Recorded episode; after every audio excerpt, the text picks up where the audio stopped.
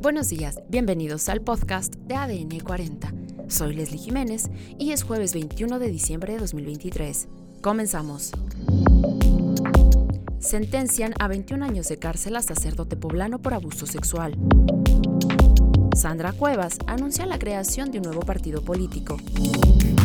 Hombre encuentra granada de fragmentación y pierde la vida tras el estallido. La titular de la Secretaría de Educación Pública asegura inicio de clases sin contratiempos en Acapulco. Pero antes, en nuestro tema principal, dictan 20 años de prisión a policía que participó en la muerte de Octavio Ocaña. Escuchemos toda la información en voz de nuestro compañero Daniel de Rosas, reportero de Fuerza Informativa Azteca.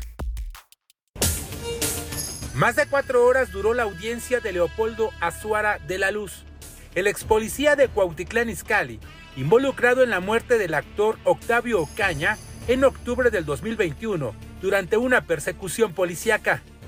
Eh, la jueza, como ya algunos de ustedes escucharon en la, audiencia que es pública, eh, determinó una penalidad, eh, una condena para este Leopoldo de 20 años, 9 meses.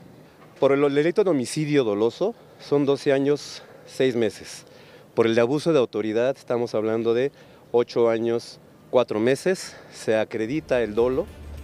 De acuerdo a las investigaciones, Leopoldo disparó en repetidas ocasiones a las llantas de la camioneta donde viajaba el actor, mientras que su compañero prófugo, Gerardo N., impactó el vehículo de Ocaña, lo que originó que el actor se disparara con el arma que portaba.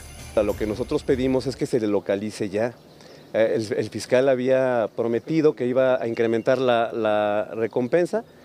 Eh, como lo acaban de ver ustedes, esta es de hace más de ocho meses y es de 300 mil pesos. Él dijo que le iba a subir a 500 mil pesos y a la fecha no lo ha hecho. Lo que queremos es que lo presente, que lo, que lo detengan para que también eh, enfrente su propio juicio. A Leopoldo Azuara se le fijó una multa de 42 mil pesos y una reparación del daño millonaria. Su defensa cuenta con 10 días hábiles para apelar. Daniel de Rosas, Fuerza Informativa, Azteca. Más noticias.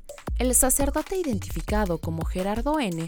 fue sentenciado a cumplir un total de 21 años y 8 meses de prisión por el delito de violación en grado de tentativa.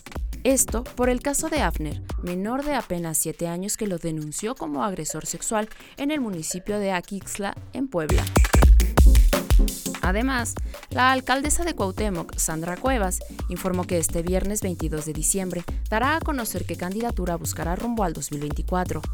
De acuerdo con lo presentado en la conferencia de prensa de la alcaldesa, el 1 de enero iniciará el operativo Diamante remasterizado, mientras que el 8 de enero dará su segundo informe de gobierno. El 15 de enero presentará su organización política con miras a un partido político. Por otro lado, un hombre encontró una granada de fragmentación mientras cuidaba sus chivas. La trasladó a su domicilio y el artefacto le estalló en las manos mientras lo manipuló, muriendo de forma instantánea. Esto ocurrió en el municipio de Tumbiscatio, Michoacán. Cabe mencionar que hace una semana, habitantes de ese municipio reportaron enfrentamiento armado entre grupos criminales en Tumbiscatio, Michoacán. Se reportó una balacera con armas de grueso calibre entre presuntos grupos criminales antagónicos en el municipio, situación que causó temor a la población, quienes denunciaron a las autoridades este hecho. En más información, este jueves, durante la mañanera del presidente López Obrador, la Secretaría de Educación Pública Leticia Ramírez aseguró que está todo listo para que en enero regresen a clases estudiantes de Acapulco y Coyuca. Detalló que 507 escuelas ya se encuentran trabajando. En los deportes, la exjugadora de Chivas y Tigres, María Sánchez, actualmente jugadora del Houston Dash, se convirtió en la futbolista mejor pagada de Estados Unidos en la historia.